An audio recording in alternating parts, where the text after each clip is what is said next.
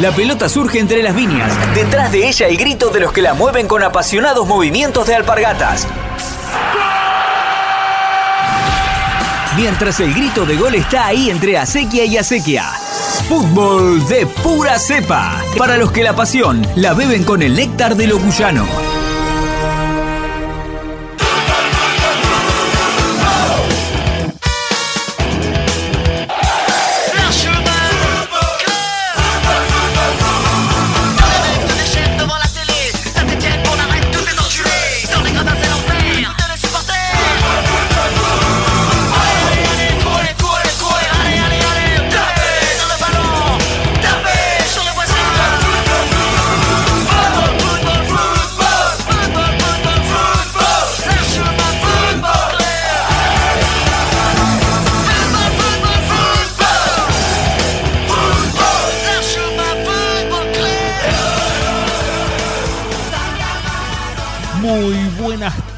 Bienvenidos a este martes lleno de fútbol.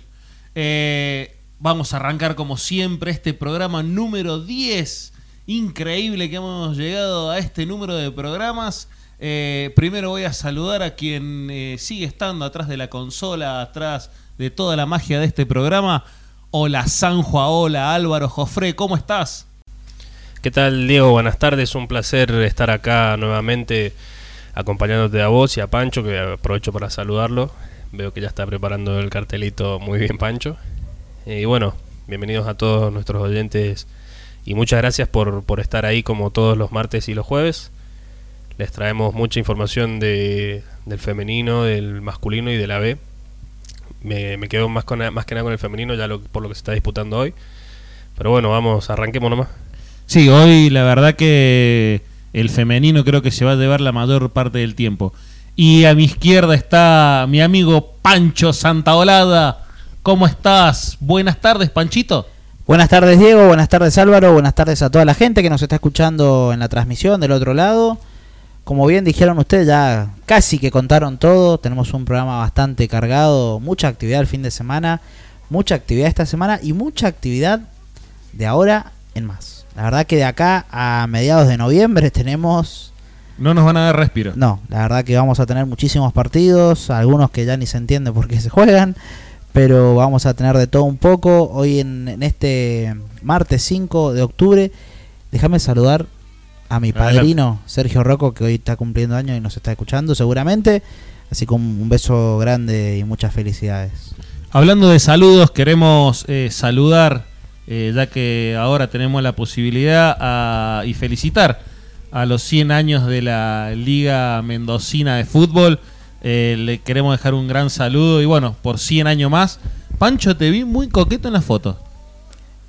¿Cuándo? ¿De El ¿Las domingo, fotos de cuándo? El domingo en el, en el ágape, de, en Ah, el agasajo sí. de la Liga Bueno, gracias. que se celebró. Gracias, gracias a mi vestuarista que siempre está ahí presente, a las distintas marcas que nos visten. Eh, tuvimos la posibilidad de, de estar ahí, bueno, invitado. Uno pertenece a la familia de la Liga Mendocina, es un honor eh, pertenecer en este centenario.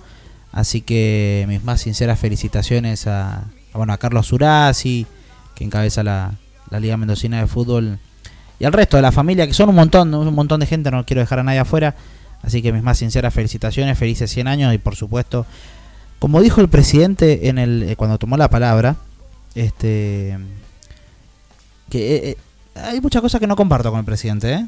Lo voy, voy a ser Sí, sí. sincero. Pero en esto sí comparto. Creo que eh, los 100 años llegan en el mejor momento del fútbol mendocino. Yo creo que Mendoza está atravesando hoy, en, en cuanto a lo deportivo, su mejor momento, teniendo un equipo en primera división, eh, que, que juega buen fútbol, peleando también una Copa Nacional. En la B Nacional tres representantes, el representante del Federal A, la Liga Mendocina que, que- viene creciendo también muchísimo, el fútbol femenino. Me parece que estos 100 años llegan en el mejor momento, por lo menos deportivo, del fútbol mendocino. Hay- Habrá otras cosas que seguirá estando mal y que habrá que mejorar con el tiempo. Por supuesto, espero que no pasen 100 años para poder mejorarlas, pero por lo menos de lo deportivo comparto eso con el señor Surasi. Y la verdad que muy, muy feliz de, de pertenecer y de poder verlo. Yo no comparto igual que sea el mejor momento deportivo, pero bueno, ¿Cuándo fue entonces el mejor momento deportivo? no, para mí no es, no ha sido ni lo es, porque si vos vas a ver lo que es Liga Mendocina hoy, es un completo desastre, por más que tenga cinco equipos nada más en algún torneo de AFA. Más los árbitros, más el femenino que recién ahora está tomando quizás el Por eso, bueno, pero yo creo que de, de acá para atrás, en los últimos, de acá al- al año número uno, creo que es el mejor momento deportivo, por lo menos. No hay otro año, Separémoslo, por deportivo. supuesto, deportivo, institucional, árbitros, et- clubes, etcétera, es otro tema. por suerte De lo de deportivo yo creo mío, que... No, por supuesto. Creo que, y con fundamentos de que no ha habido otro mejor presente deportivo en Mendoza. Bueno, eh, dejamos de saludar a la liga. La verdad que por 100 años más me parece que, eh, que siga mejorando. Algún día seré presidente. Algún día.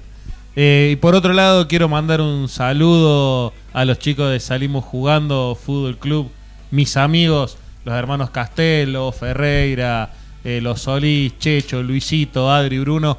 Este, les dejo un saludo grande, siempre están pendientes del programa. Apenas arrancan, siempre ya me están mandando mensajitos, así que un gran saludo para ellos. Tengo una pregunta. Sí, ¿Usted tiene amigos en todos los clubes que, que hay en el planeta Tierra, sí, básicamente? sí, sí, sí, básicamente sí. Soy bien recibido como- donde voy, Como Roberto Carlos, pero de los clubes de fútbol. de fútbol, exactamente. Sí, Iba a sí, decir no, otra cosa, pero no quería ofenderla a nadie. No, no me da vergüenza decirlo, sí tengo la verdad que muchos amigos de muchos clubes. en Ya donde- sabemos que vergüenza usted no tiene. No, no, no. Así que bueno, eh, Yo un saludito Sí. a la gente de la lepra que ayer me, me recibió muy bien la casa de Pancho. y que a pesar de todas las todo lo inconveniente que tuvimos ayer en cuanto a redes sociales y comunicación, la verdad que siempre atentos, muy bien ahí en eso. Así que un saludo para ellos. Muy bien, gracias a la gente independiente, gracias a la, a la, a la casa de Pancho Santolada, ese azul que tanto lo... Pocas veces, pocas veces he ido al al Gargantini. ¿Por cábala? No, la verdad que no. Me ha tocado ir de visitante pocas veces. Ayer iba a ir, tuve un inconveniente exclusivamente laboral y la verdad que no. Eh, me perdí un gran partido. Bueno, ya vamos a estar repasando seguramente enseguida. Pero ¿qué les parece si, si no tienen más saludos? Ponemos un poquito de musiquita y nos vamos acomodando para, para dar toda la info. Me gusta mucho el tema que está sonando, así que lo escuchamos un ratito y nos acomodamos.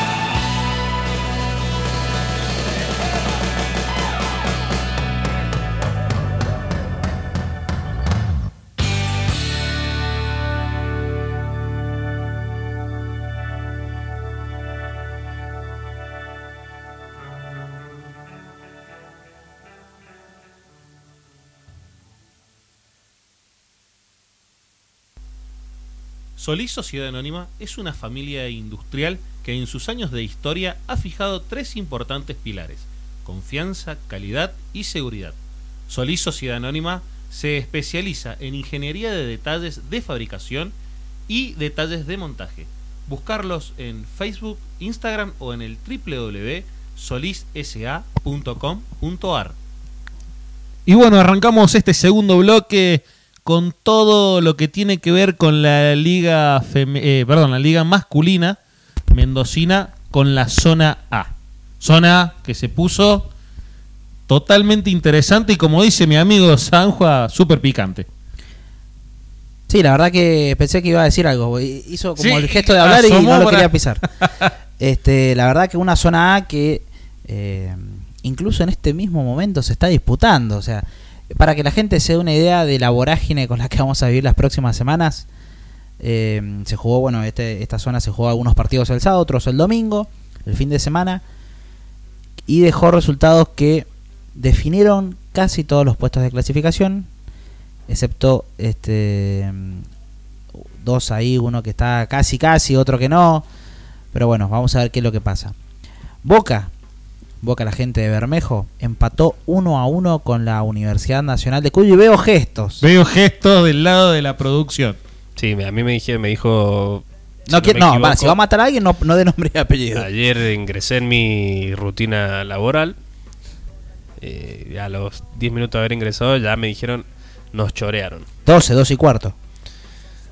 Más ojalá, ojalá. Mucho más temprano, por suerte. Eh, y ahí me explicaron que ganando 1 a 0 la Uncuyo, Con un tremendo gol de mitad de cancha. Sí, la verdad. Terrible. eh, bueno, ganando 1 a 0, me cuentan que ya terminando el segundo tiempo, eh, este buen hombre que se lleva el silbato a la boca, da 7, creo, 7, 8 Siete minutos, minutos. siete minutos. de compensación. Y ahí en el último minuto, por ahí, viene el empate. de- eh, prácticamente se jugó hasta que Boca lo empatara. Pero bueno. ¿Te, eh, te puedo dar un detalle? El árbitro adiciona 7 minutos. Boca hace el gol al minuto 49 y no se cumplieron los 7 minutos, lo terminó antes. se Porque jugó hasta que Boca lo empate. te hasta eh, la Uncuyo estaba mucho mejor y bueno, lamentablemente en una desgraciada jugada eh, lo empata Boca, así que se trajo un punto la Uncuyo. Eh, Se le escaparon dos en realidad. Sí, se le escaparon dos. El gol para la Uncuyo lo marcó, a ver, de San Juan si lo pronuncio bien, Franco Masasa. Masasa. Y para Boca, en el minuto 49, como te decía recién, Mauricio Rodríguez, que fue el empate para Boca, que Yo tengo a González, el gol de Boca. De todas formas, no sé. De todas maneras, No al- al ser Eh, polémico, yo no quiero ver de quién es. Eh, gol de Boca, lo cerramos ahí. Bien, el otro partido que se jugó el sábado a las 5 de la tarde fue el de Huracán Sec, que ganó el Globito 1 a 0. Batacazo que metió el globito ganándole 1 a 0 a uno de los que estaban peleando por clasificar. Y la verdad que este resultado del 1 a 0 a favor del globito me parece que terminó de ponerle un poquito de pimienta a esta cena que ya estaba casi servida para cinco equipos y dijo no, esperen. Acá está. Huracán, vengo a complicarle la vida al SEC y es lo que deja abierta la, la incógnita de los clasificados, ¿no? El gol del Globito lo hizo Alexander Gómez, no sé si todos tenemos lo mismo. Sí. Así que bueno, bien, bien por el Globito que necesitaba meter una victoria ahí para poner candente esta Sí, zona. floja temporada de Huracán, este, que la verdad que, que viene con malos resultados, es un equipo muy irregular, pero bueno, me imagino que, que sirve para el, el ánimo, para lo, para lo que viene, ¿no? Para la fase esta de promoción y, y descenso. Bien, el otro partido, este sí fue un desastre, el de Beltrán 2, Rodeo 3. En lo futbolístico vos decís 3 a 2 y decís un partidazo. Tremendamente un partidazo, Dependiendo. dependiendo de cómo lo veas. También se llegan esos, esos rumores de, de la zona este, nos llegan esos rumores de arbitraje polémico, de mano negra y demás. De hecho, lo ganaba Beltrán 2 a 0. Eh, Rodeo tenías dos expulsados. Dos menos, sí. Y todo parecía que eh, el fraile, que marcha último en la zona A, iba a tener la alegría, digamos, del semestre ganando el clásico. Pero algo pasó. eh, definitivamente en, en muy pocos minutos se lo dio vuelta a rodeo. Beltrán no, no demostró mucha mucha mm, resistencia frente al ataque rival que jugaba con dos, con dos jugadores menos y lo termina perdiendo sobre el final pero lo creo que más que todo esto lo que es de destacar del partido son los serios incidentes, serios incidentes nuevamente en el fútbol mendocino. Vamos a hablar varias veces de esto en este programa, se lo anticipo a la gente. Serios incidentes que ocurrieron dentro del campo de juego, entre las hinchadas. No es que se agarraron a la salida, o en el portón, o en la ruta, eh, dentro del campo de juego. Una locura, hay videos donde se están dando que la verdad que es una locura. A ver, vamos a pasar en limpio la información. Los dos goles de Beltrán lo hizo Juan Peralta. Este, y para Rodeo lo hizo Juan Arevalo por dos y Leandro Valenti. ¿En qué se excusa la gente de Beltrán en lo que vos decías? Es que vieron la posibilidad de vender muchas entradas y vendieron entradas a la gente de Rodeo. Entonces, finalizando el, partido, no tuvieron mejor idea estos hinchas que meterse adentro de la cancha y producir los grandes desmanes que hicieron esta manga de inoperantes, perjudicando al club Beltrán, que bueno, lamentablemente encima se quedó sin técnico. Hoy asumió Marcos Quiroga como nuevo técnico de Beltrán, así que bueno, todos los éxitos para él y, y que puede levantar la cabeza Beltrán. Me llega también por la cucaracha que usted es amigo personal del señor Quiroga y que le- por eso está tan contento. No, no tengo el placer de, de conocerlo, pero ya lo voy a conocer Asuma sus personalmente. relaciones, asuma sus No, vínculos. no, es que cuando es sí es sí, cuando es no es no, pero le prometo que para el jueves o el martes que viene lo vamos a sacar al aire, eso seguro. Una lástima lo de Beltrán de hacer todo mal, desde Sí, mi punto de vista. Todo mal. Eh, le vendés entradas a los visitantes, cosa que no se puede. Y ya, vendés entradas a los visitantes, no hay operativo policial. ¿Por qué no lo sacás antes de última a los hinchas? Sí, eh, totalmente mal organizado todo, sí, es como vos decías, eh, San. Si la Total. vas a hacer mal, pero por lo menos un poquito prolijo en algo. en algo. Bien, eh, seguimos con el partido que se jugó el domingo a las 11 entre FADEP y Talleres. Un FADEP que la verdad que está imparable. 3 a 0 le ganó a Talleres. Los goles, eh, a ver, por favor, corríjanme. Alex- Alexi Vizcarra, Pablo de la Role y Osvaldo Miranda. Esos son lo- los tres goles para FADEP que, si no mal veo, está puntero.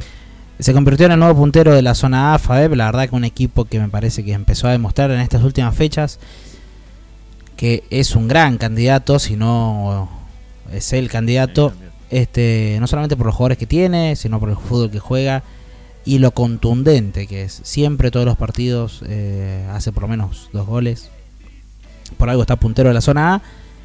Y bueno, la verdad que a Talleres, que no es un equipo que está mal, es un equipo que está peleando arriba, lo goleó. Juega con los pibes igual, Talleres. Sí, no, Sí. pero de todas maneras, este, no deja de ser un gran equipo.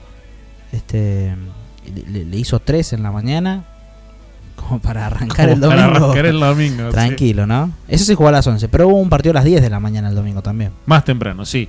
Entre Algarrobal y Godoy Cruz. Algarrobal recibía al Tombita y perdió 4 a 0. De local. De local, de local. Pobre Algarrobal. Un Algarrobal que la verdad que de local no pudo hacer eh, pata ancha contra el Tombita, pero, pero, pero, pero, en este mismo Pero, pero. momento Sí. le está ganando 1 a 0 a Andes Talleres, con gol de Bien. Guzmán, este, por, la, por la última fecha de la zona que arranca hoy, termina mañana, ya lo vamos a estar repasando ahora en detalle. Bien. Entonces, con, con todos estos resultados, y aclarando que quedó libre el Atlético Argentino en esta fecha que pasó el fin de semana, vamos con la tabla de posiciones, ¿le parece? Me parece perfecto. Este, sí, ¿querés arrancar vos? ¿La arranco yo? Como ¿Cómo, quiera, la- cómo la- querés? a- arranco yo, no hay problema. Dale. Bueno, puntero FAEP con 42 puntos. Después sigue Argentino con 41 puntos. Andes Talleres le sigue tercero con 39. Boca con 29. Y hasta ahí los que, bueno, Boca no está clasificado oficialmente, pero hasta ahí más o menos los que estarían con el panorama un poquito más claro. En la quinta vacante por ahora, por ahora y exclusivamente por ahora, la está ocupando la Universidad Nacional de Cuyo con 28 puntos. Vamos a la UNCU. Vamos un Cuyo. Después vamos sigue en sexto lugar el SEC con 27 puntos. Y hasta ahí, eso- esos tres son los que se van a disputar eh, los puestos. Boca, un Cuyo o el SEC. Por Por- rodeo. O O rodeo. Rodeo. Tenés razón, que también tiene 27 puntos. ¿Por qué? Tíreme todo el... Sí. No hay ningún tipo de problema. Total, nos, nos arreglamos aquí. Bien, además de Rodeo, bueno, que también tiene 27 puntos.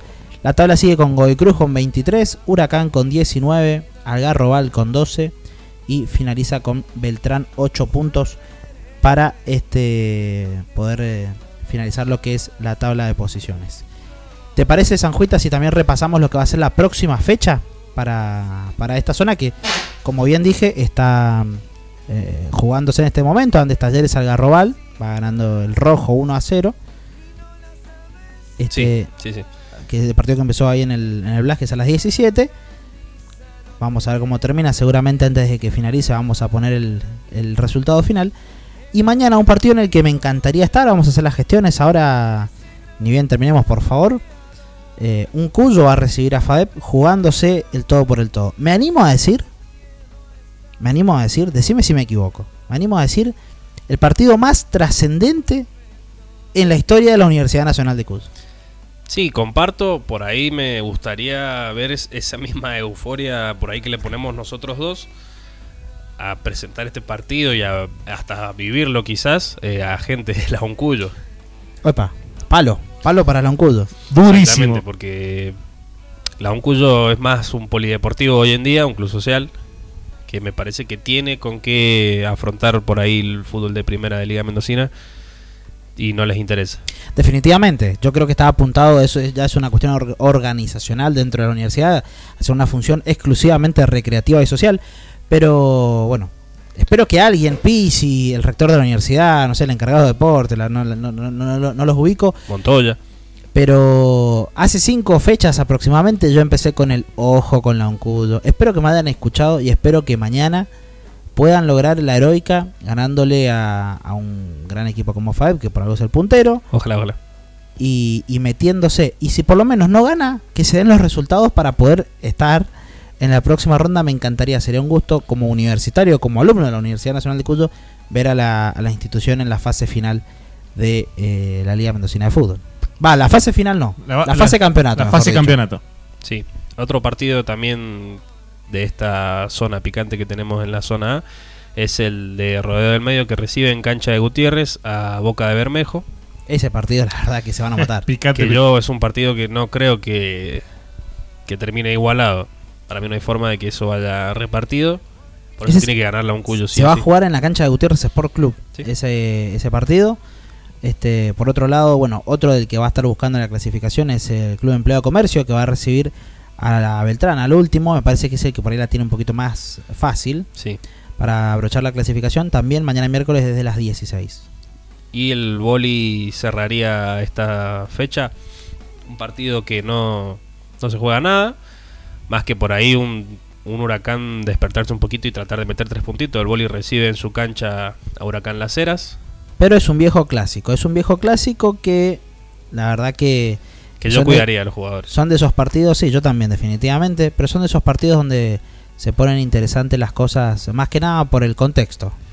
Recordemos que, bueno, eh, la fecha libre será de de Cruz, que ya también Finaliza, pensando. eh, finaliza la, la etapa de clasificación Exacto. y ya se pone a pensar directamente en la, en la próxima etapa de promoción y descenso.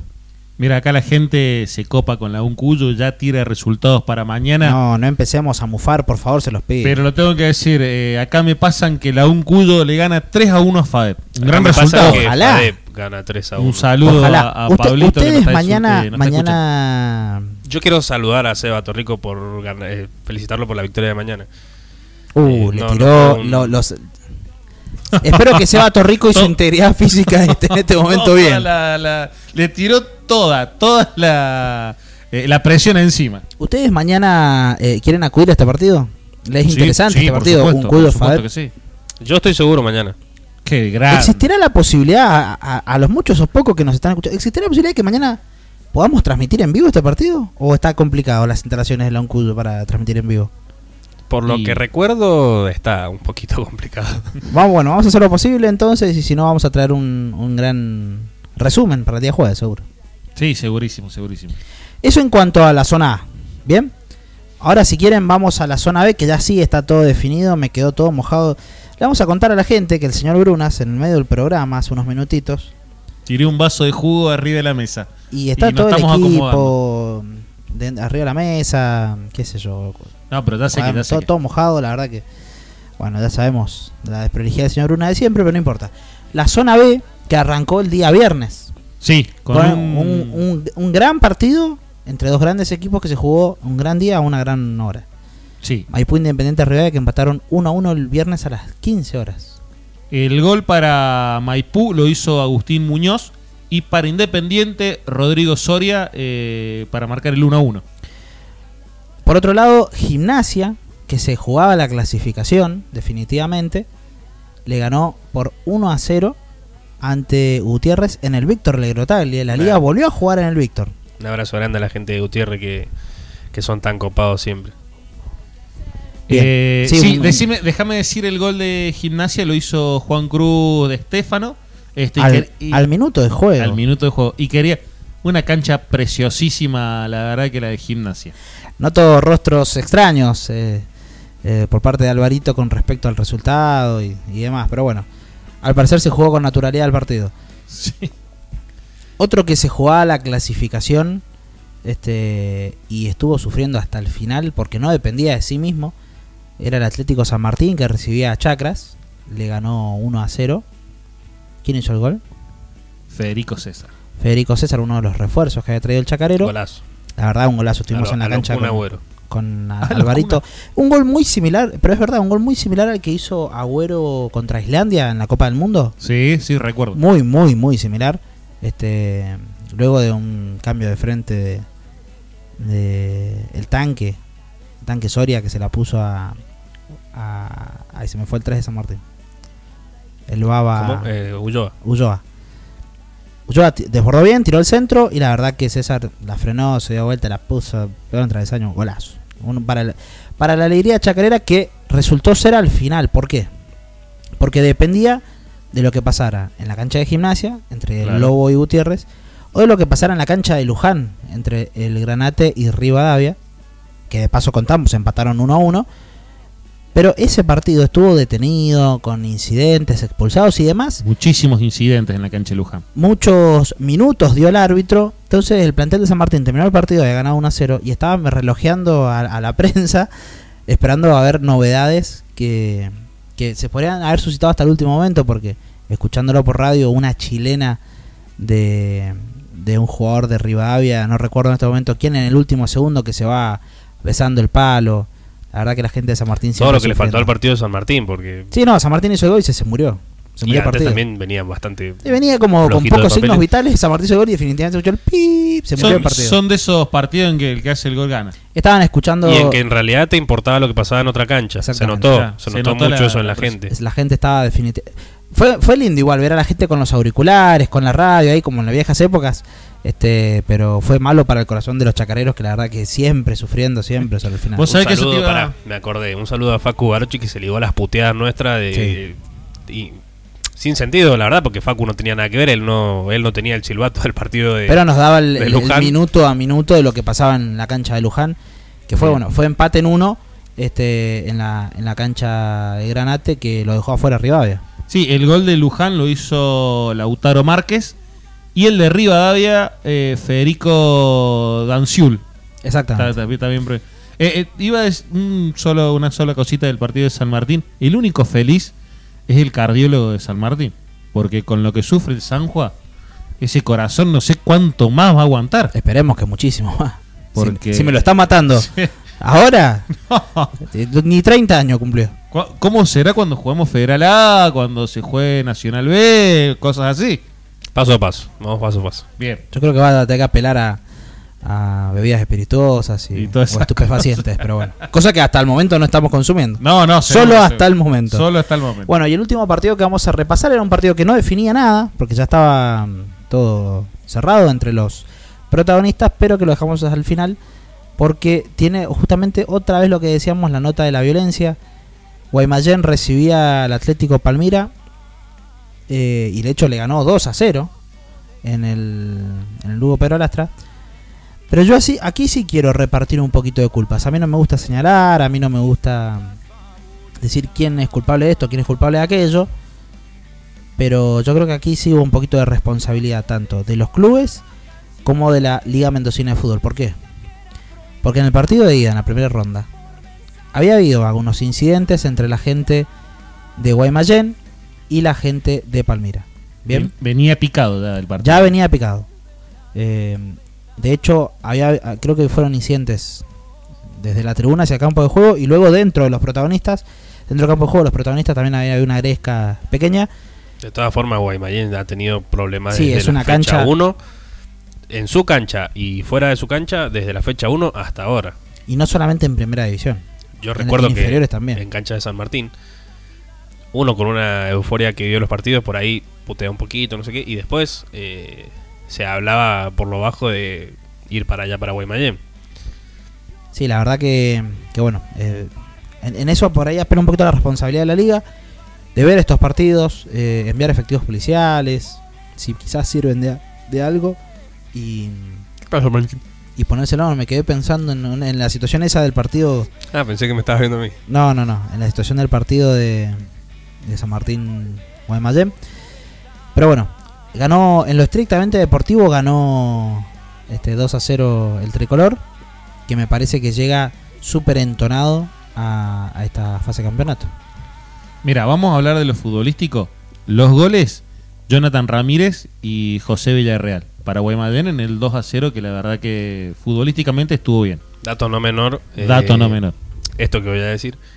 Después del primer gol, si no me equivoco. En realidad antes, ya un primer expulsado para Palmira. Luego Sí. del primer gol de Guaymallén.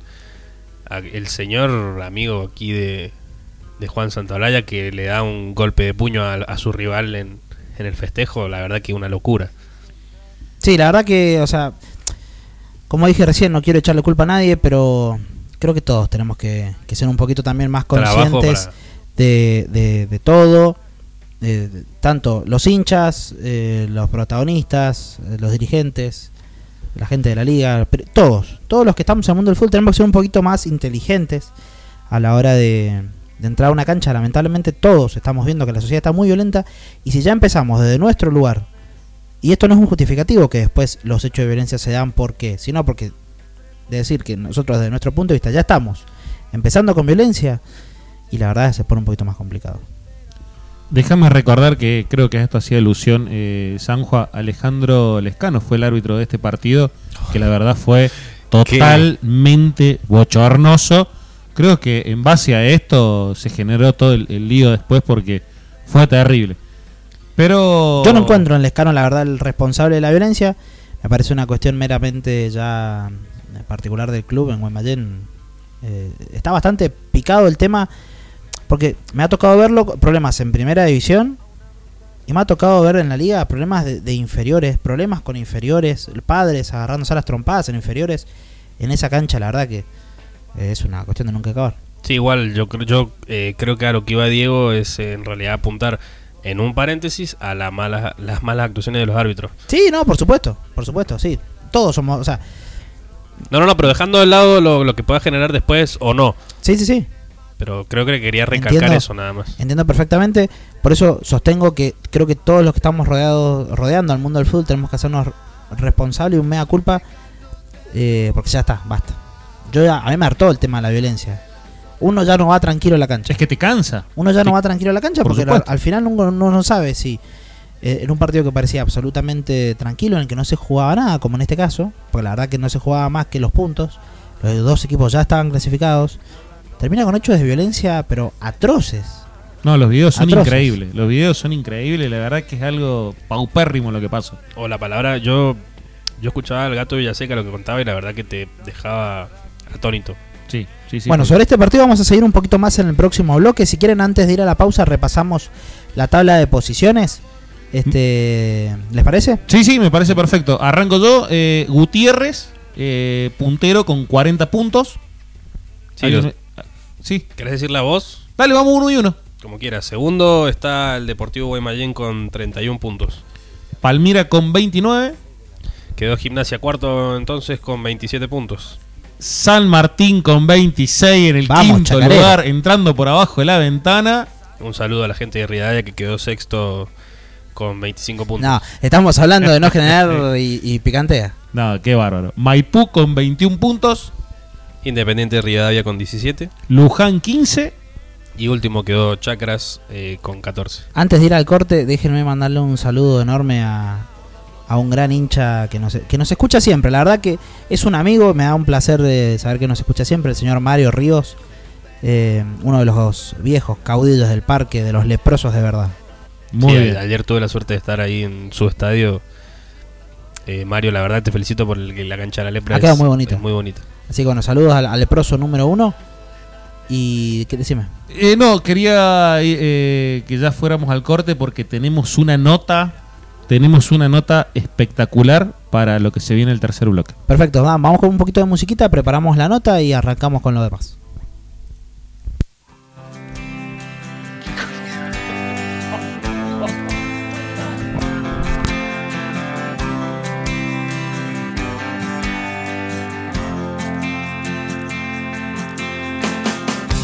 Tu equipo volvió a ganar. Te prendieron mil bengalas hoy.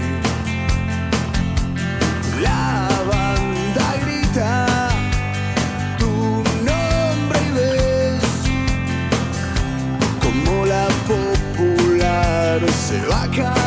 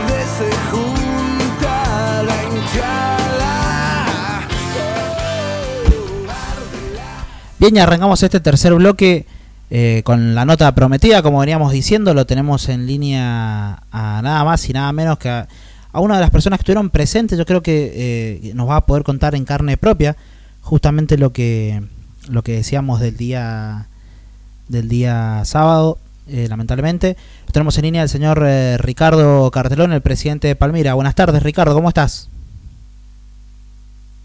¿Nos escuchas bien? Hola, ver, Ricardo. Un, un problemita técnico. Ahí está, ahí, ahí creo que lo escucho. Ricardo, ¿nos escuchas bien?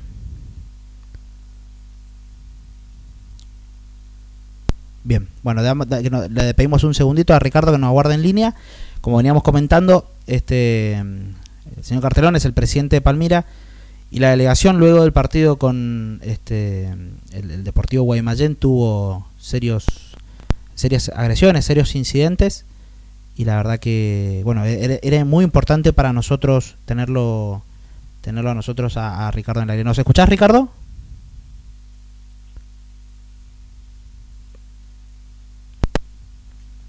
A ver, dame un- un segundito. Estas son las cosas que tenemos Sí, de, estas, de salir estas- en vivo. estas son las cosas del aire, ¿no? Este, si no, si no, que nos dé un segundito, este, para, para poder eh, sacar el aire. Como Mm. veníamos contando, como veníamos contando, la delegación sufrió serios incidentes y la verdad que, que no, no está bueno que pase. No, no, aparte jugadores que salían corriendo, eh, muchos jugadores se tuvieron que resguardar dentro de un supermercado y los este los mismos jugadores de Guaymallén tratando de protegerlo, eh, la verdad que una locura lo que pasó el día sábado, así que a ver si lo tenemos ahora en línea, si podemos hablar, si solucionamos el problema. A ver si ahí, no- ahí nos escuchás, Ricardo. Sí, sí, sí, perfecto. Perfecto, Ricardo. Bueno, buenas tardes. Muchísimas gracias por, por tu tiempo este y por, por regalarnos cinco minutitos por, para la nota. ¿Vos cómo estás? ¿Todo bien? Bueno, buenas tardes para ustedes y la audiencia de ustedes. Y bueno, tratamos de colaborar en lo que se pueda. Contame, Ricardo, voy a, voy a ir directamente al hueso. Contame un poquito cómo se vivió eh, el, el partido y el después del partido, que la verdad, por las declaraciones de, de Javier Bellaseca, el gato, que bueno es, amigo aquí de la casa, fue eh, tremendo. Bueno, yo cuando el plantel llega no estaba en ese momento. Eh, llega en el colectivo, por lo que tengo ya entendido, ya llega con problemas de provocación de la gente supuestamente que estaba ahí. Este, y bueno, entra medio nervioso el tema de los chicos, todo por, por la provocación que había. Pero bueno, dentro del partido fue medianamente normal, a pesar de que, bueno, el tema arbitral por ahí dejan pegar mucho. Pero bueno, vamos a separar ese tema un poco. Este, después cuando yo termine el partido, sí, me pongo de acuerdo con el colectivo y con el con Javier justamente.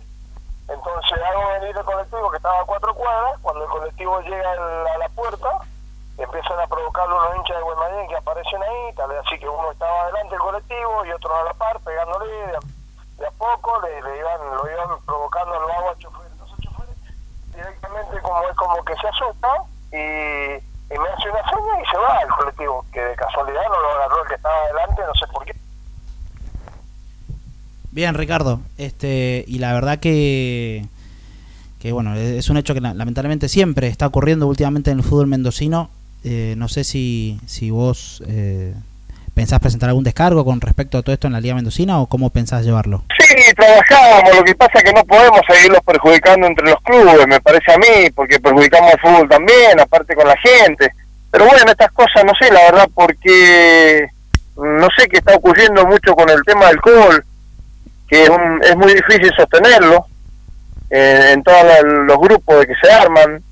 Y bueno, este, esa es la idea de, de- de poder, hay, va a haber que unirse entre todos para ver cómo sostenemos esto, porque si no el fútbol se va complicando en la parte dirigencial, en la parte de los jugadores.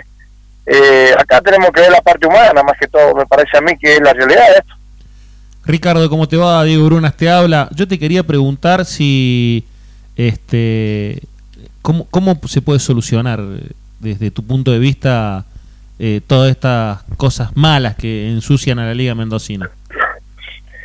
Y yo calculo que lo más corto, eh, justamente lo comenté el domingo el aniversario de la liga, eh, es me parece que es la policía. Al menos no te digo ni 10 ni 20, ni 20 operarios de la policía, pero por lo menos tener tres como mínimo, tres, porque que tengamos un tipo de garantía, ya sea la parte de dirigente, la parte de, de los futbolistas, los chicos, porque si no se complica, no va a haber otra forma, está muy metido el alcohol, muy metido mal todo, y la gente enloquecida, del cual no sé por qué, porque es una alegría que se vuelva a la cancha con público, que se pueda jugar, y para los clubes es una también un- una ventaja de que podamos generar, porque tenemos una planilla de 21 mil y estamos haciendo 25, 27 de recaudación, te imaginas que no sin público sería lamentable, seguimos lamentando para poder generar cosas. ¿Cómo estás, eh, Álvaro? Te saluda. Justamente eso te quería preguntar. Eh, por ahí hay clubes que no, no sé si van a poder bancar eh, un operativo policial. ¿No habrá otra otra salida a esto? ¿Un control más por ahí eh, societario de que solo ingrese un socio o, no sé, algo así se me ocurre? No, porque ¿quién enfrenta a esa gente que, que ya, ya tiene ese problema, de generar problemas, que vienen a eso justamente, a tomar, a, a sé yo, una serie de cosas que, bueno, no no no sirve nombrarlas, pero porque yo no, no estoy mucho en ese tema, pero eh, yo creo que para poder sostener los clubes va a haber que hacer algo urgente porque se nos viene complicando todo, porque ahora nos toca enfrentarlos nuevamente. Te con la parte dirigencial de Guaymallén, excelente. Yo tengo muy buena relación con su presidente, eh, algunos dirigentes los, los conozco, otros no, pero bueno, pero ellos se portaron muy bien también. Aparte, Masman también nos acompañó a salir, nos- o sea, bien, bien. Eso- Entonces nosotros, si, ello- si eso ocurre acá, tenemos que hacer el mismo, lo mismo, porque se trata de una parte distinta, humana, qué sé yo, cómo, cómo decirte, para que no, no, no ocurra esto. Eso, eso había alcanzado a, a escuchar a, a Javier Villaseca, que básicamente en una nota en el día de ayer, creo, dijo que, que si no hubiese sido por la, la dirigencia de Guaymallén y el, el mismo Masman, eh, hubiesen corrido seriamente riesgo de, la integridad física de todos de todo el plantel. Sí, sí, ellos estuvieron constantemente acompañándolo la verdad.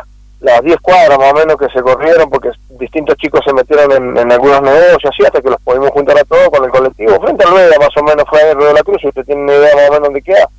Bueno, entonces eh, yo siempre vuelvo a insistir, así como dijo Javier, y, y quedamos totalmente de acuerdo porque es la realidad.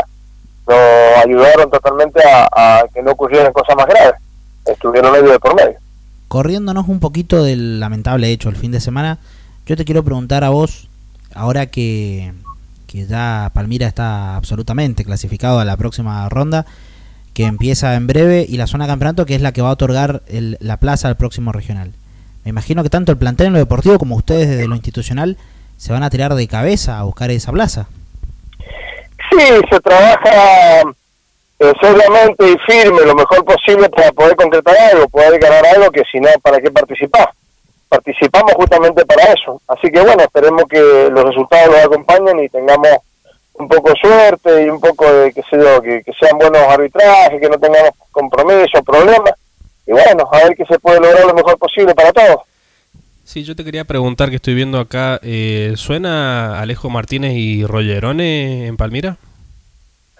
Posiblemente sí, estamos en trato, estamos en trato con ese tema porque eh, se nos va Oscar Amaya, lo llamaron de San Martín y justamente para el torneo, como ya tienen ya la plaza adjudicada, yo calculo que se están armando para prácticamente el torneo federal.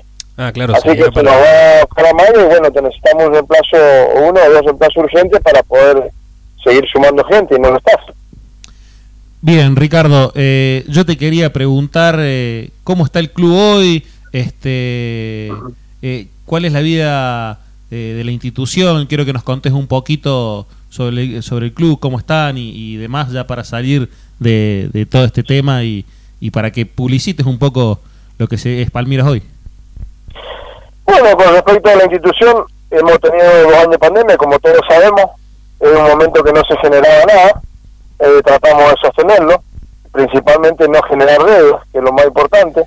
Eh, veníamos un poquito atrasados con el plantel porque la realidad, y bueno, se va normalizando, y a su vez con obras, eh, obras que se van a concretar a corto plazo, y lo demás, ya te digo, es una gran alegría, lo principal es la gran alegría de los chicos que hemos sumado tenemos la escuelita y tenemos 20 categorías funcionando entre las A y las B.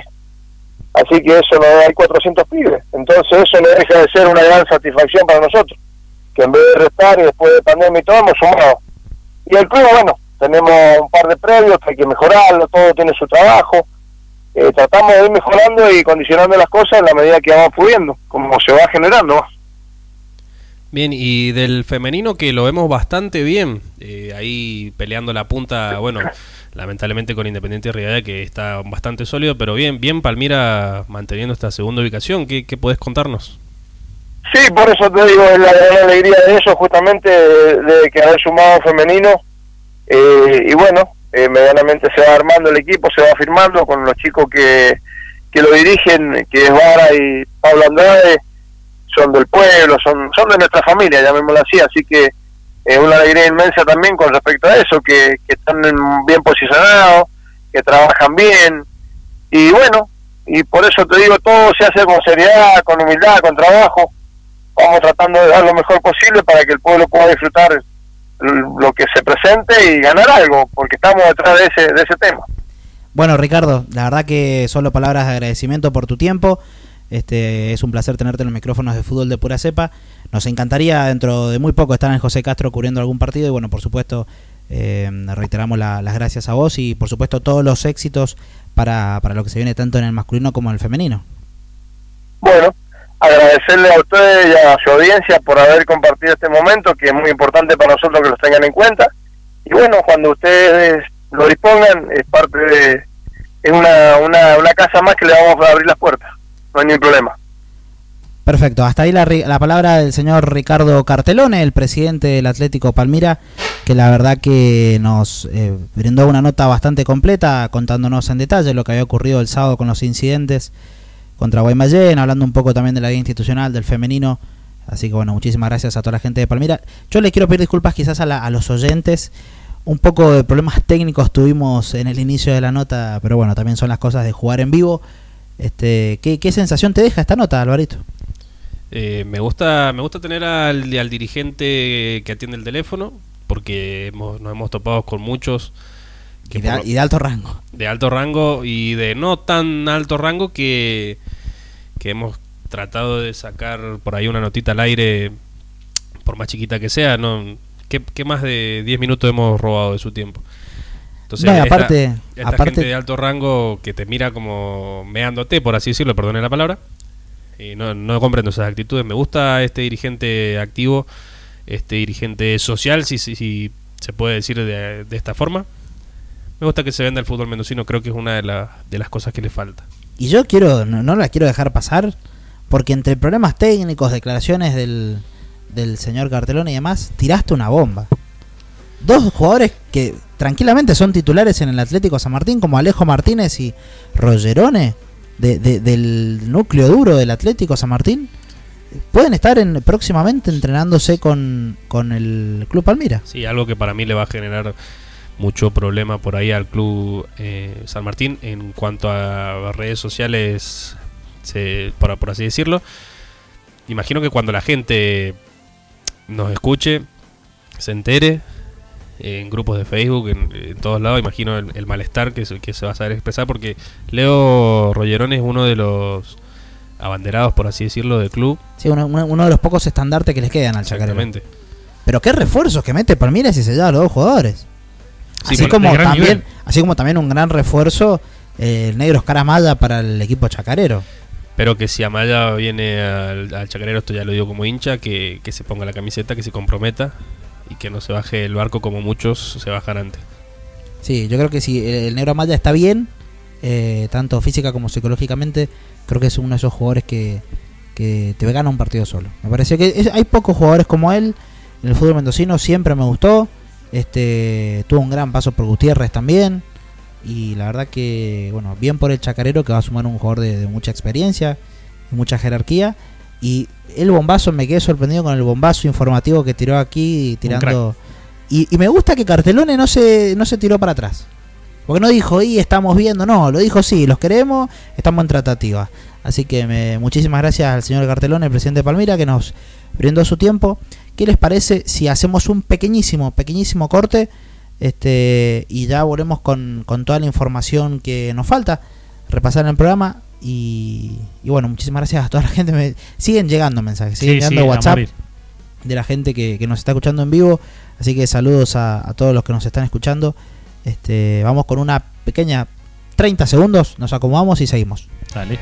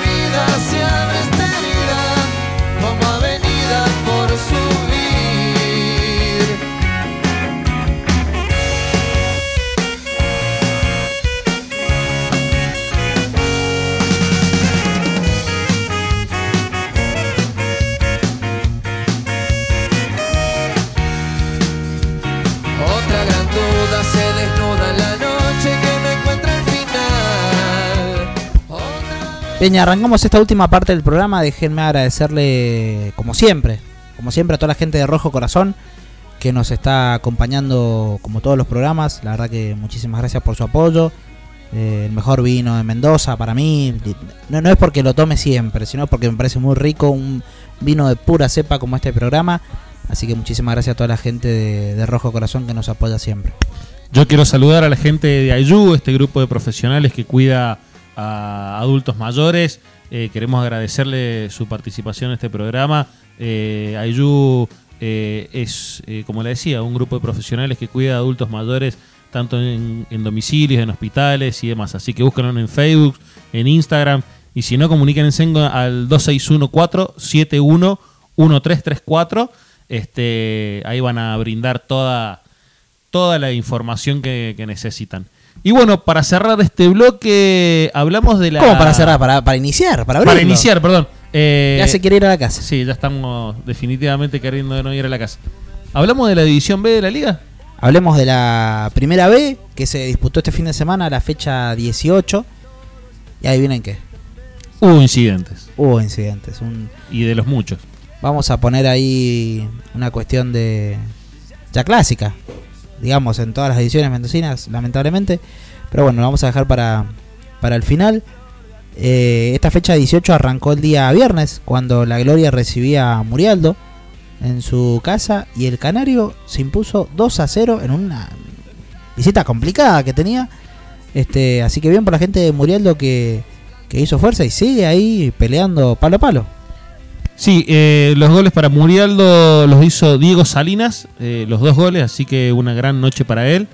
Eh, y un Murialdo que se hace un hueso duro de roder. El otro partido vamos a arrancar el sábado a las 4 de la tarde entre Amuf y Drummond, que igualaron 1 a 1.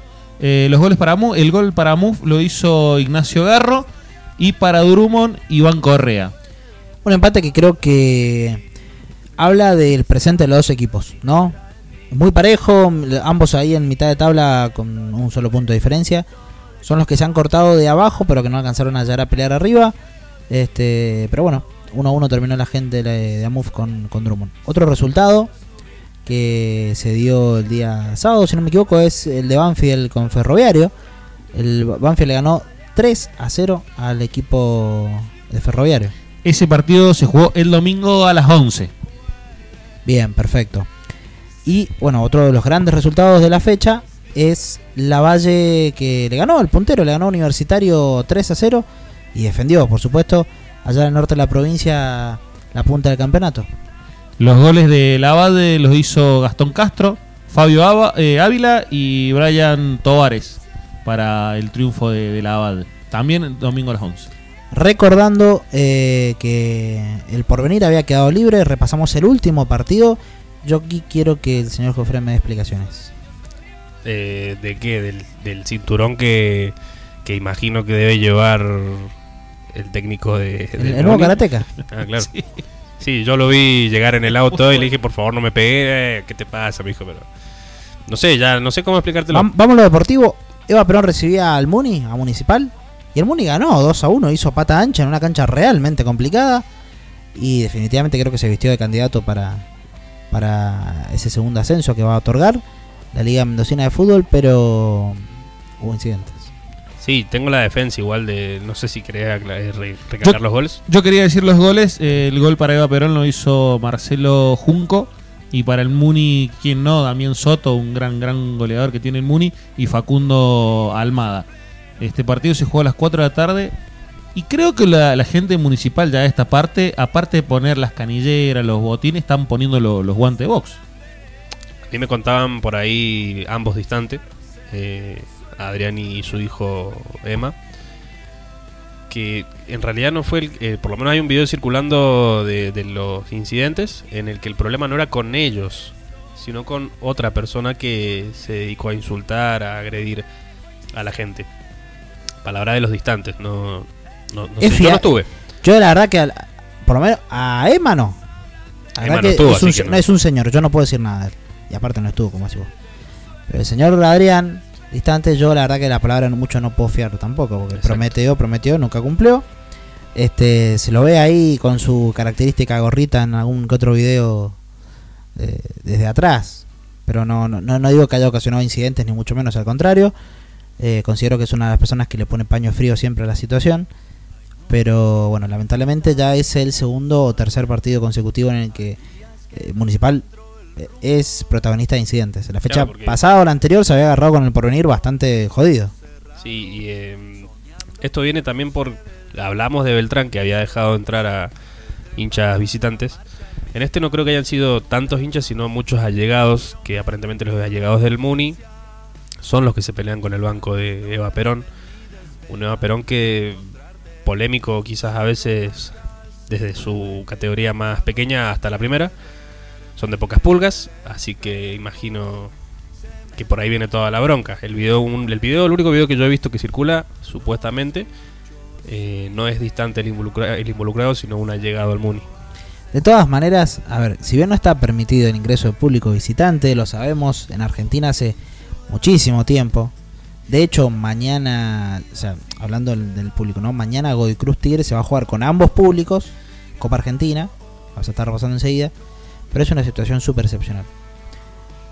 No se permiten los visitantes en la Liga Mendocina, ni en ningún torneo de AFA, ni del Consejo Federal, ni de nada. Ahora, tan descabellado es jugar un partido de esta magnitud con gente de los dos clubes. Porque, sin despreciar ni desprestigiar a nadie, ¿cuánta gente había de Vaperon? 200 personas, 300 personas, Como mucho. 400 personas.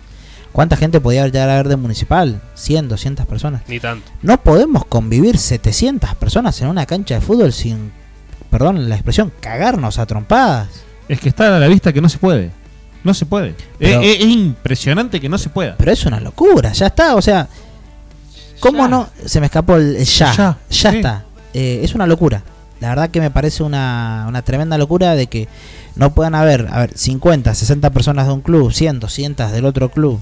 Porque incluso a mí me ha tocado estar en, canchas donde literalmente habían 20 de un club y 5 del otro. 20, 20 personas y 5 del otro. Y había incidentes. O sea, chicos, son 25 y están armando quilombo en una cancha. Sí, me ha tocado verlo. Me cuesta un montón tener un poquito de esperanza a futuro. Esperemos que, que cambie.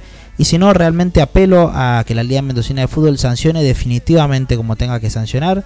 Y que si deportivamente un equipo tiene que perder para que se terminen los incidentes, que pase. Como en este caso de Eva Perono Municipal, como es el caso de Guaymallén Palmira, o como es el caso de Beltrán Rodeo, si algún equipo tiene que perder puntos o incluso la categoría por incidente de sus hinchas, y bueno, tendrá que pasar. Quizás ese sea el remedio, lamentablemente, espero que no, pero quizás ese sea el remedio a tanta violencia que está ocurriendo fin de semana fin de semana en, en el fútbol mendocino y que lamentablemente yo siento que nos estamos acostumbrando. Sí, eso es lo más triste, que nos estemos acostumbrando a los incidentes. Eh, a ver, que el hincha por lo menos piense de que perjudica al club. Básicamente es eso, estás perjudicando al club, hay que pensar un poquito. Hoy, suponete, incidentes en Guaymallén. te tengo Sí. que interrumpir ahí porque no estás perjudicando a nadie. ¿Por qué? Porque no hay sanciones después de esto. Entonces, evidentemente, si yo voy, armo quilombo hoy y veo que después no pasa nada, ¿qué voy a pensar? Que no estoy Claro, perjudicando sí. a nadie. Sí, sí, también. Es cierto eso. Pero bueno, eh, está en la, en la liga empezar a sancionar para que el hincha vea que se, que se sanciona y que si no empiezan a actuar correctamente pueden ser seriamente perjudicados. Entonces es un trabajo que hay que hacerlo desde, desde todos lados. Ah, Hay que educar, hay que este, proponer, disponer, No, desde pero todo también, punto o sea, de vista. todos tienen que hacerse responsables. eh, No solamente, como yo decía más Por temprano, eh, a los jugadores que empiezan. hay- hay- lamentablemente, hay jugadores protagonistas que incitan a la violencia dentro del campo de juego o que son quizás la, la chispa que, que inicia el, el incendio. Pero también hay responsabilidad de los dirigentes de los clubes. También hay- que, que tampoco se las puede achacar todas porque hay dirigentes que hacen hasta lo imposible, me consta, porque no ocurran hechos de violencia. De hecho, bueno, a mí me ha pasado ir a la cancha de Palmira. Todo el mundo sabe que soy hincha de San Martín. Me ha pasado ir a la cancha de Palmira y de que quizás en la platea no me traten de la mejor manera. Y el señor Carteloni, el jefe de prensa de, de Palmira, el señor Jesús Vélez, si no me equivoco, han hecho lo imposible para resguardar mi seguridad y yo poder trabajar tranquilo. Eh, Fuera de la cancha, dentro de la cancha, la verdad que eso se agradece. No podemos echarle toda la culpa a los dirigentes. También hay una realidad que es un hay problema social y que el, Estado se tiene que hacer cargo en parte, lo que le corresponde, y la liga se tiene que hacer cargo en su cuota de responsabilidad y si los partidos se tienen que jugar con un operativo policial, como se jugaban hasta no hace tanto tiempo, porque la verdad que yo desde que soy pequeño y voy a la cancha recuerdo a la entrada de una cancha un policía, este, cosa Es que ha dejado, ha dejado de pasar en el fútbol mendocino por una cuestión, estimo, de costos. Eh, bueno, definitivamente a los muchachos de la liga, a los muchachos de los clubes, esto así no va. Habrá partidos tranquilos en los que no pasa nada, seguramente. Hay partidos de alto riesgo, como son Beltrán y Rodeo, y lo sabíamos de antemano, como son Palmira y Guaymallén, y lo sabíamos de antemano, como el mismo Eva Perón y Municipal lo sabíamos de antemano, y no se ha hecho casi nada por evitarse los incidentes. Yo creo que es como vos decís, me quedo con lo último. No se hizo casi nada. ¿Se pudo haber previsto? Sí, se pudo haber previsto. Mañana se juega una nueva fecha de la zona A, por, este caso la última. Esperemos que no haya incidentes, porque se definen clasificaciones, se definen resultados. La verdad que yo no quiero hablar del juego de incidentes. Y el, el martes tampoco, el martes que viene tampoco. Yo no quiero hablar más de incidentes, pero bueno, al parecer estamos este, casi condenados a seguir repitiendo el mismo tema. ¿Les parece que repasemos entonces cómo quedó la tabla de posiciones de la Me B? parece perfecto. Empiezo yo. Empieza el Cicles Lavade con 43 puntos, está puntero. Eh, Sí, Murialdo segundo con 41 puntos. El Porvenir con 36 puntos. El Muni con 31 puntos. Bien, ahí el Muni cuarto. Quinto, Eva Perón con 28 puntos. Sexto, La Gloria con. Perdón, se me 26. corrige 26 puntos. Sí, 26 puntos. Banfield con 17 puntos. Amuf con 16. Noveno, Drummond con 12. Ferroviario con 10. Y por último, Universitarios con 8 puntos nada más. Bien, este es el repaso de la, de la primera B. lamentablemente le pedimos disculpas a nuestros oyentes. No vamos a alcanzar a repasar toda la información que tenemos el día de hoy, claramente, por una cuestión de tiempo. Vamos a dejar el femenino, si les parece, para el día jueves, con un poquito de detalle y quizás me voy a mover ahí con la gente del femenino, ya sea con, con Pozobón o Villalobos, eh, quienes están a cargo del sub-20 mendocino, de la selección mendocina, que están en este momento en San Luis disputando algunos eh, partidos preparatorios. Así que bueno, vamos a tratar de, de conseguir alguna notita por ese lado. Sí, un femenino que la verdad que como vos decías, la liga eh, presentó ya y están jugando las chicas en San Luis, la selección mendocina que eh, vamos a hacer un poquito más de hincapié en lo que vos decías. Hay chicas que están perjudicadas, que no han podido viajar justamente por suspensiones en la liga, por hecho e incidentes. Pero todo esto lo vamos a decir el día jueves.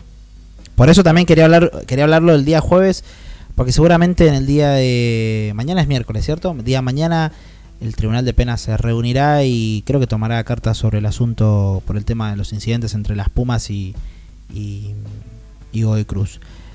Aquí me aparece eh, eh, eh, en el Twitter, vamos a buscar el minuto a minuto, iba ganando Mendoza por 2 a 1 a la finalización del primer tiempo y de hecho ganó Mendoza 2 a 1 con goles de Anela Niguito que juega para Independiente de Rivadavia y Juliana Morales que juega para Gimnasia de Grima. le ganaron 2 a 1 al seleccionado de la provincia de San Luis, así que bueno, felicitaciones a las chicas que se están preparando a nivel nacional. Pero tenemos una noticia de último momento. Increíble la producción. Epa, Yo la verdad que hoy me saco el sombrero con el señor, porque además de ser productor, secar el mantel cuando usted tira todo, hacerme asistencia técnica y demás, primero tiró la bomba de los posibles refuerzos que ya casi cerrado, lo dijo el mismo presidente de Palmira, y ahora tiene una bomba del torneo regional para No comentarme, sé si caballero. Una bomba, yo hay algo que a mí no me cierra porque el mensaje que llega es eh, que el adelanto es eh, la fecha de inicio del regional. Adelanto. Nos adelantan. Ah, la nos adelantan. del- Ah, bueno. O sea, último momento. Ulti- Claro. Último momento, bien. Póngame una placa roja, por Ah, favor. Exacto. La Que música fecha crónica, sería, algo. eh, el último fin de semana de noviembre.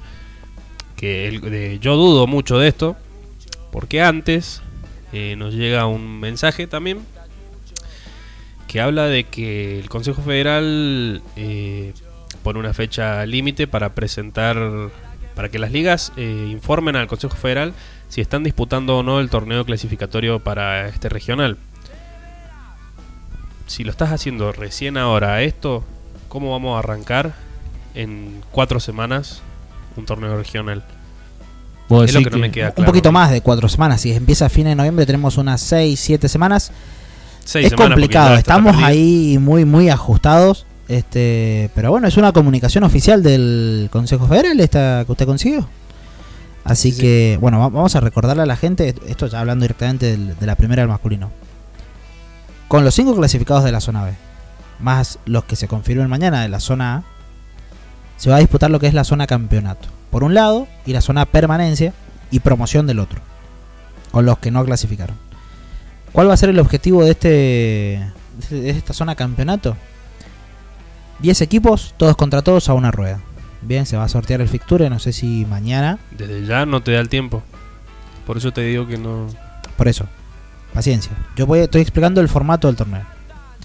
Todos contra todos, a, eh, son 9 fechas, son 10 equipos. El primero de la zona campeonato es el que se lleva a la plaza. Pero el torneo sigue. No termina ahí. No es que, ah, qué sé yo, vamos al ejemplo, ¿no? Mi candidato argentino salió primero, ganó la plaza una y se pausa termina. ahí, justamente por eso. No tiene que ser alguno de los equipos ya clasificados. Exactamente. Vamos a, bueno, vamos al ejemplo de que la gane Argentino a la zona campeonato, que, que más puntos sumó de los 10. Perfecto. La plaza del torneo regional 2021-2022, como este- figura aquí en este comunicado que nos llegó, queda para el, el equipo siempre y cuando no tenga una plaza. Si el primero es un equipo que tiene una plaza, automáticamente se va a pasar para el segundo. Si el segundo tiene una plaza, automáticamente para el tercero. Y si el tercero tiene una plaza, automáticamente para el cuarto.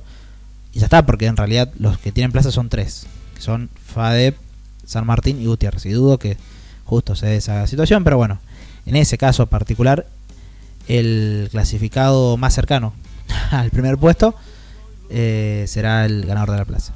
Pero el torneo sigue. La Liga Mendocina sigue en realidad, no, no, no finaliza ahí. ¿Por qué? Porque los primeros cuatro de la zona campeonato se van a sumar al ganador de la zona promoción y van a hacer un pentagonal para disputar la estrella. La famosa reválida. Una locura. Exactamente. Y esa va a ser la y ahí se va a definir el campeón de la Liga Mendocina, que puede ser que sea el que tenga la plaza o puede ser otro equipo. No se entiende muy bien qué quisieron hacer Qué con este formato, sí. pero bueno, lo importante es que eh, el equipo que se va a llevar la plaza va a ser el ganador de la zona campeonato que empieza este fin de semana. Debería empezar este fin de semana. No lo tengo confirmado. No está confirmado que se juegue la zona campeonato este fin de semana. Hoy martes. No está confirmado que se juegue la zona campeonato este fin de semana. En esto, yo quiero hacer un parangón y, y, me, y me tomo no tengo ningún tipo de problema porque yo como digo siempre me hago cargo de lo que digo. Señores consejeros, ustedes aprobaron este torneo. ¿Qué estaban pensando cuando allá por enero o febrero cuando se aprobó este torneo para jugarlo? ¿Cómo lo pensaban disputar? ¿No pensaban que había un torneo regional este año? ¿No se les cruzó la posibilidad? Es que no te da tiempo ahora, porque si no te meten un octogonal seguro como la vez pasada. Pero es que así con octogonal incluso, eh, haciendo cuentas rápidas, la zona campeonato terminaría el 7 de noviembre. Se- o sea, a va a ver, para que la gente lo entienda, se tendría que jugar Se va a jugar domingo, se, se va a jugar domingo y domingo miércoles. y miércoles, domingo, miércoles, Se domingo, miércoles. Y suponete que un equipo salga campeón el miércoles, ya el, suponete el sábado domingo ya tiene que estar enfrentando eh, lo que sería, suponete, no sé, como vos decís, Argentino sale Va a campeón, haber un equipo el, de definitiva- sale campeón el miércoles, no tiene tiempo a festejar, que ya tiene que preparar el partido para el regional. Va a haber Se- un- sería algo así. Pero, ¿y, y si es que no sale campeón con el regional iniciado? Porque sobre eh, esa fase final, la, la- el quien se lleva la estrella de este año de la liga, este, no hay un fixture confirmado. Entonces, quizás el equipo que salga campeón de la Liga Mendocina de Fútbol va a estar jugando la instancia final de un torneo, que para mí no es menor la liga. Eso te iba a preguntar, ¿sabemos si cuenta como estrella anual? No, no cuenta como... O sea, debería de contar como una estrella anual, pero seguramente se va a jugar un partido definitorio con el Gutiérrez Sport Club, que ganó la Copa este, Pereira a principio de año. Yo digo, no se puede prever. ¿Qué, qué, eh, ¿por, qué, por, qué, ¿Por qué? ¿Por qué a esto? ¿Por qué siempre llegamos a esto? ¿Por qué no se puede...? eh, a ver, hablamos de los malos arbitrajes. No, Siempre hablamos de los malos Siempre hablamos de la- los incidentes eh, dentro de la cancha. También hay que hablar de esto. Porque esto habla de la desprolijidad, lo que es la Liga Mendocina. Los saludamos, felices 100 años, perfecto, me parece genial. Pero a ver, muchachos, una desprolijidad total. Esto es una vergüenza. Es, ve- es vergonzoso, una vergüenza nacional. Hay que decirlo para que se hagan cargo y recojan el guante. Sí, les pasa que arrancó todo muy mal parido, si se quiere decir, con el tema pandemia. No los defiendo, ustedes saben que yo no defiendo la Liga Mendocina, pero yo creo que el, el despilfarro, o sea, el descajete ha venido de ahí. Después, sumarle que las clasificaciones a un torneo regional nunca van a estar claras si un consejo federal no es claro. Entonces, Tal cual. Eso, eso también te puede ir muñequeando muchísimo el torneo. Yo quería llegar a ese punto de vista sin defender a nadie. Eh, la realidad es que el Consejo Federal no tiene un, un sistema muy claro de clasificación. Porque si bien las ligas que están homologadas, cada 10 equipos, este, cada 10 equipos van a... Eh, llega un mensaje de, un oyente Agustín y dice que la liga es un cabaret. Eh, No, Y, no, lo está muy lejos, eh. Agustín, no estás muy lejos. Bien, este si la el Consejo Federal definiera, amén de lo que dice, de que la liga homologada, cada 10 equipos tiene una plaza y bla, bla, bla.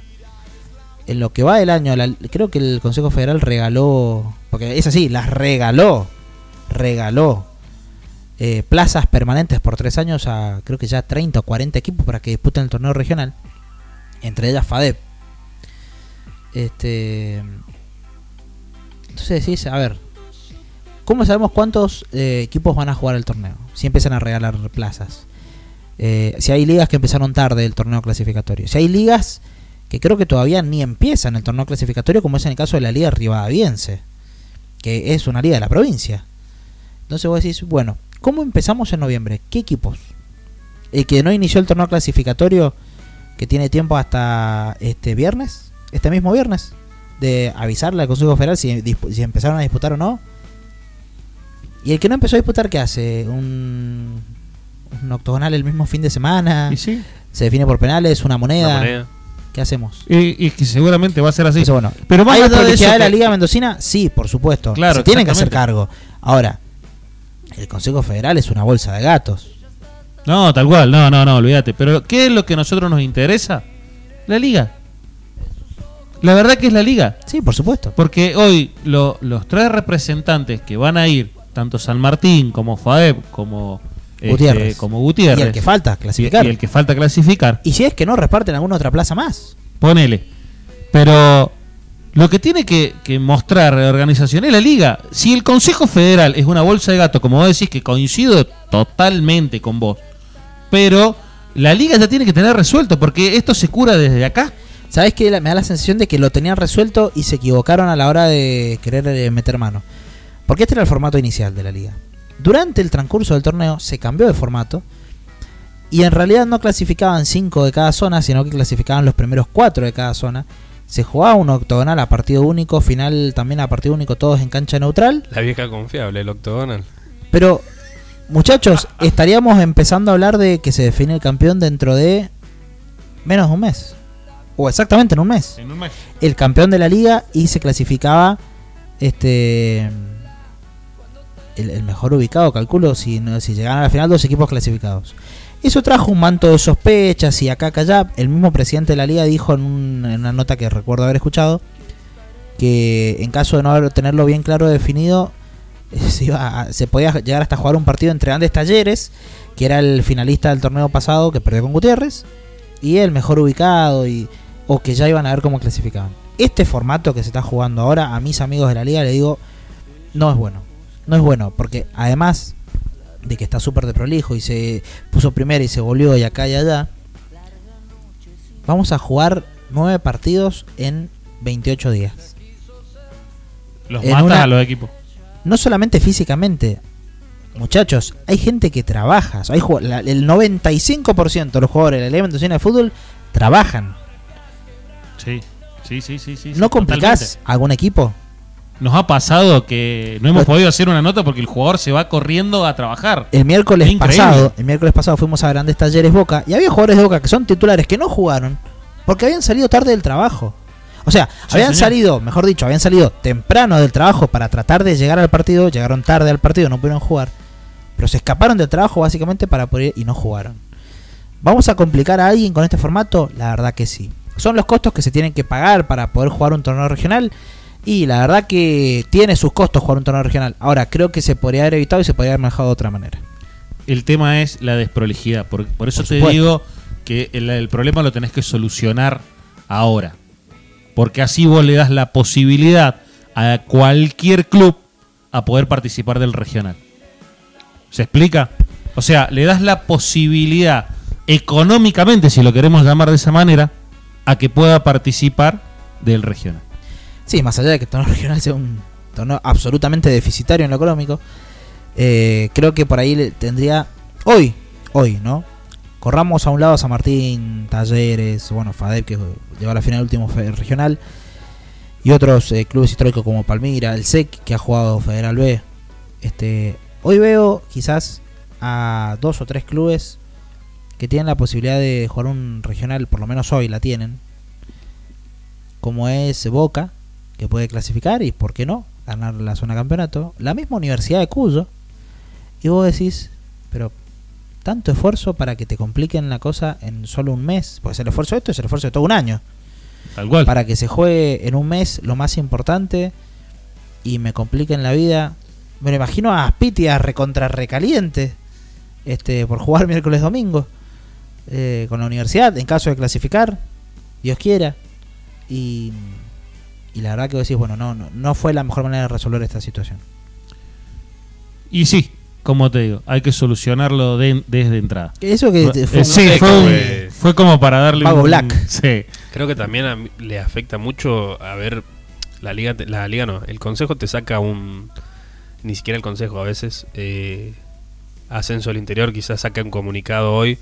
Es que Ascenso, perdón, Santi recibe el mensaje y Ascenso al Interior lo comunica y de ahí se entera la gente. No es que el Consejo se entera. Santiago No, Decio, No es que la Liga. Santiago Decio, Iván Goñi, dos periodistas que son los encargados de Ascenso al Interior, personas a las que aprecio muchísimo porque nos han ayudado muchísimo en un momento de inicio en todo esto, confiando en nosotros.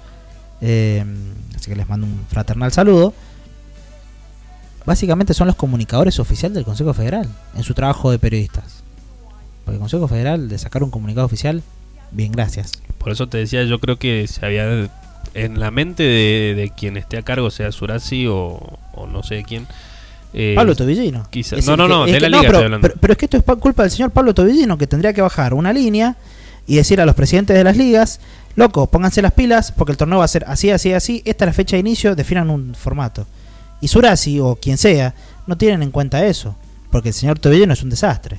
Entonces, si de arriba no se comunica, no quiero defender a nadie, pero para abajo, ¿qué, es lo que se va a planificar? Sí, son un desastre. Eh, ese era, y sí era, porque no quería insultar al aire, porque me da mucha bronca la, la situación, porque lo único que hacen es perjudicar a los clubes. Es lo único que hacen, no, no generan otra cosa. Aparte no tengo en claro si está abierto el libro de pases. Supuestamente se abría, eh, se tiene que abrir el libro de pase ahora este fin de semana cuando, con, con ya todos los equipos clasificados. Porque si un equipo quiere incorporar y pelear, la universidad clasifica y quiere organizarse para jugar al regional, ¿qué es lo que hace? ¿Juega con el plantel que tiene? ¿O qué es lo que hace? La verdad que esa es eh, una, una gran incógnita que, que no sé, me da mucha bronca, me da mucha bronca que, que pase esto porque es terrible. Vamos rapidito entonces para ya ir cerrando el programa. Repasamos los resultados del fin de semana de los equipos mendocinos que jugaron torneos de AFA, ¿les parece? Dale, vamos rapidito que ya nos hemos pasado un montón Sí, de la tiempo. verdad que nos fuimos de tiempo. Bueno, Godoy Cruz el fin de semana empató 2 a 2 con Newell's Old Boys eh, en el Molinas Argentinas, en el regreso del público a las canchas. Gran saludito a Franco y Agustín que se quedaron con la cara larga. Este, el Tomba iba perdiendo 2 a 0 y en un- una gran muestra de carácter empató el partido. El Tomba que juega mañana por Copa Argentina, por los cuartos de final, en Córdoba contra Tigre, con ambos públicos a partir de las 21. Exactamente. El otro partido que se disputó, esto por la B Nacional, el Deportivo Maipú ganó 3 a 2 a Atlanta. Muy bien. no, ese es viejo, no, ese es de fecha pasada. Maipú Ah. ganó 2 a 1 a Chacarita. Eh, el fin 2 de 1 semana. Chacarita. Perdón, me había quedado con, con el con este resultado, perdón. 2 a 1 Chacarita. Por otro lado, Independiente de Rivadavia de local el domingo en la mañana le ganó 2 a 1 a Instituto de Córdoba. Un saludo a, a la gente de la Gloria. Eh, San Martín de Tucumán le ganó 3 a 1 a Gimnasia. Este, un Gimnasia que lamentablemente pegó un tropezón increíble. Sí, se le escapó al Lobo, la verdad que un partido que podría haber aprovechado y, y- y me parece que no tuvo claridad porque fue un partido, yo lo vi ayer por televisión, fue un partido parejo y cuando falló el Lobo el Santo lo mató. Yo quería aprovechar ahora que, que los tallarines están listos para ir a festejar porque Belgrano ganó 1 a 0 al Deportivo Riestra eh, el viernes. La fiesta que metió la gente de Belgrano. El Muy único bien. grande de Córdoba, así que que juega la semana que viene acá en Mendoza. Contra Gimnasia. Contra Así que vamos a ir a verlo, por supuesto, al equipo más grande de, de la provincia de Córdoba. Y por último, bueno, Huracán jugaba con estudiantes de San Luis por el Federal A el domingo a la mañana. Empataron 0-0. La verdad que no pasó absolutamente nada en las eras. Y el Lobito no, no puede terminar de levantar cabeza. Así que bueno, esa ha sido toda la información del masculino. El día eh, jueves, bien digo, vamos a meter todo el femenino completo con la selección, con todo. Este, se nos fue volando la hora porque la verdad que hemos tenido una gran, gran nota y hemos tenido una buena charla al final con el tema de la, de la liga. Perfecto, yo por mi lado me despido. Muchísimas gracias a todas las personas que nos están escuchando del otro lado, personas o lo que sea que nos estén escuchando del otro lado. Este, saludos a, a los que nos escuchan siempre, a los que están prendidos siempre, a mi familia, a mis amigos, a mi novia, a todos los que están del otro lado, que están siempre firmes. Un saludo grande, muchísimas gracias a nuestros sponsors y bueno, yo la hago cortita porque ya nos pasamos. Sí, yo agradecer a, a mi familia, a mi hermano, mi cuñada que está con, ahí con mis sobrinos escuchando el programa. Un beso enorme a ellos. Eh, un saludo a Agustín que ha estado prendido todo, todo el programa mandando mensajitos. Ponete con lo que debes, Agustín. Eh, saludo a Carlos Garro que me acaba de confirmar ya para mañana el partido con FADEP. Y nada más, saludos a todos los demás oyentes que nos acompañan cada martes y jueves. Los espero el próximo jueves. Y bueno, como siempre digo, el que pueda ir mañana a la cancha, que hay lindos partidos para ir a ver, acompañen a sus clubes y bajen un cambio, che. Bajen un cambio que es fútbol. No tienen por qué descargarse y perjudicar a los clubes que o a los colores que tanto aman con un hecho de violencia. Eh, se ve el laburo que hay en los clubes, se ve el laburo dirigencial, no lo echen a perder con un acto de violencia que no tiene sentido. Eh, cuídense, sigo insistiendo, vayan a la cancha pero más tranquilo, no, no sean este, tan necios ni, ni tan ciegos para, para seguir perjudicando al club de, que sus, de sus amores. Así que, eh, como siempre digo, gracias por estar, gracias a los sponsors, eh, gracias a mi familia que me está haciendo el súper aguante en este momento, a todos los chicos que me han mandado mensajes. Pablito, gracias por estar siempre ahí. Este, he recibido todos tu- tus mensajes. Muchísimas gracias. Eh, y nada, gracias por estar en esto que llamamos eh, fútbol de pura cepa. Nos vamos al descanso del medio tiempo. Mientras la pelota sigue en juego entre los parrales, buscando en cada club la pasión del fútbol de pura cepa. Hasta la próxima. Próxima.